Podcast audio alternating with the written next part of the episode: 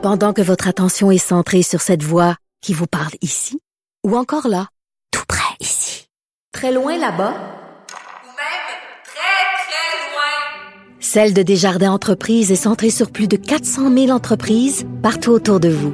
Depuis plus de 120 ans, nos équipes dédiées accompagnent les entrepreneurs d'ici à chaque étape pour qu'ils puissent rester centrés sur ce qui compte, la croissance de leur entreprise.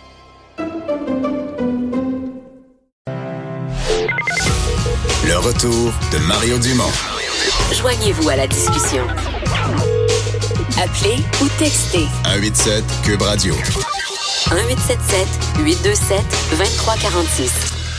On en parlait plus tôt, euh, Vincent est en train de se faire, Andrew Scheer qui dévoile sa, sa plateforme, son cadre financier. Oui, finalement, donc on sait qu'aujourd'hui, la NPD et les conservateurs dévoilaient leur, euh, leur cadre financier au lendemain du dernier débat. Alors c'est sûr que ça peut être curieux. C'est tard. Certains, c'est tard.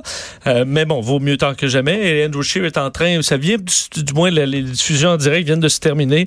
Ouais, Andrew Scheer a commencé en critiquant Justin Trudeau, évidemment. Donc, euh, les, euh, les, les, les, les arguments habituels comme quoi euh, c'est, c'est de la dépense, c'est irresponsable, que ces calculs sont, euh, sont, sont inatteignables et tout ça. Et que seul un gouvernement conservateur va pouvoir euh, ramener les finances publiques. Mais la première année, il ferait un déficit aussi gros que les libéraux, là. Oui, parce que le, Il la- le ramènerait après, là, mais... L'équilibre, ce serait pour euh, dans cinq ans. Ça, il l'a- il l'avait déjà dit, mais ça amène de nouvelles dépenses. C'est pour ça que les premières années, on est encore dans le rouge pas mal, euh, parce qu'on promet euh, en dépenses nouvelles à peu près 11 milliards jusqu'en 24, euh, 2024-2025.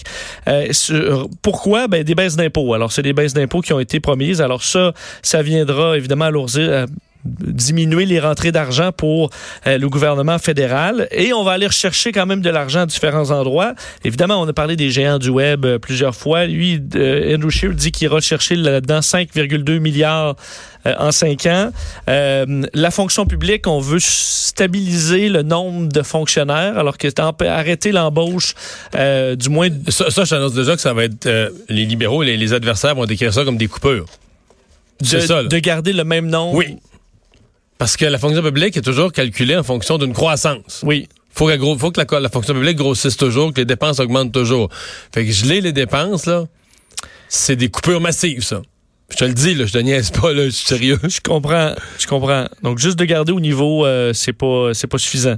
Et euh, ben du moins ce sera ça quand même euh, si euh, on a un gouvernement conservateur pour donc euh, le temps d'arriver à l'équilibre budgétaire euh, les fonctionnaires il faut que ce soit le même nombre et ensuite euh, on veut avoir une loi anti-déficit Euh, alors que forçant une fois le là, retour à l'équilibre loin. budgétaire Là. Là, on est rendu en Ben- 2023-24, là. ben, en fait euh, dans cinq ans Donc ça, euh, c'était rendu dans le prochain mandat, là. oui donc Bon, aurait- on en reparlera à la prochaine élection. C'est sûr. Sauf qu'une loi anti-déficit donc, qui empêcherait le gouvernement de tomber dans du déficit à nouveau, euh, je suppose qu'on peut avoir des exceptions quand même, parce que même le gouvernement conservateur euh, de, de- de Stephen Harper est tombé dans des déficits euh, massifs pour nous sortir euh, La de, de la récession. Alors, euh, est-ce que c'est responsable? Il a chiffré certaines promesses, entre autres les, re- les retraités, combien ils auront plus d'argent par année et tout ça. Alors, on ventile les chiffres finalement chez les conservateurs aujourd'hui.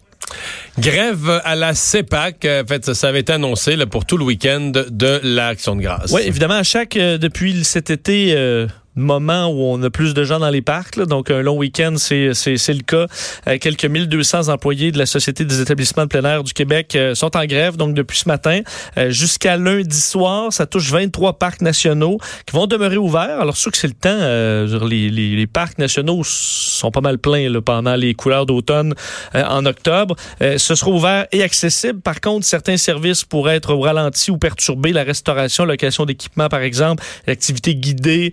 Demandent du personnel, euh, évidemment, dans le sentier, là, vous aller vous promener, il n'y a pas de problème. Euh, l'hébergement aussi, ça devrait euh, bon rester ouvert. Euh, et il y aura par contre des employés qui vont faire du piquetage à l'entrée. Alors, des fois, ça rend quand même Qui- mal à l'aise qui des disait- gens. Ouais, il disait ce matin qu'elle allait pas agresser les, les gens, leur expliquer C'est ça. les raisons de la grève. mais ça, si je comprends qu'à chaque véhicule qui va arriver dans le parc, on va vous expliquer un peu là, les- Mais tu sais, des fois, ça dépend sur qui tu tombes. là. Ouais, ça sur quel ton Si et tout ça. 4-5 zéliques des pancartes te l'expliquent euh, en criant, en entourant ton véhicule, ça peut t'écœurer. C'est ça. Ça peut être déstabilisant, mais bon, alors faut sachez-le, si vous allez dans les parcs nationaux en fin de semaine, c'est ce que vous allez voir. Euh, les employés de la CEPAC sont sans convention collective depuis dix mois. Euh, C'était des réserves phoniques qui avaient eu des, euh, des problèmes à la fin septembre, des, une grève de quelques jours. Alors, ce sera le cas dans les, les parcs en fin de semaine. Légère hausse du chômage? Oui, légère hausse. Faut dire que faut pas s'inquiéter énormément parce que les chiffres sont quand même très bons. Euh, on sait au, euh, au, Québec depuis, euh, depuis un certain temps maintenant parce que l'emploi a cru d'ailleurs de 13 600 et des emplois à temps plein, 14 100 emplois à temps plein. C'est une hausse versus 500 de moins dans les emplois à temps partiel. Là, on comprend que c'est le nombre de de, de, de personnes qui peuvent travailler qui a augmenté. Le nombre de chercheurs d'emploi, donc la population active, c'est comme si des gens qui avaient quitté le marché du travail reviennent ou se...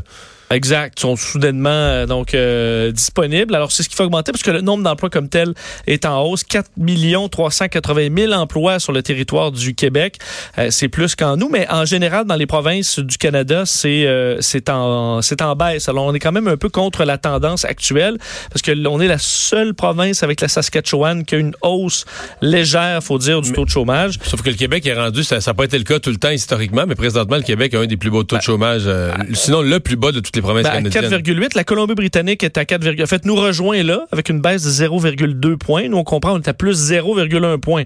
Alors, c'est quand même très, très mineur. On sait que si on se reprend, si on se remet euh, janvier 2019, c'était 5,4. Alors, on est à 4,8. Les chiffres sont encore très bons. Merci. On va s'arrêter un instant.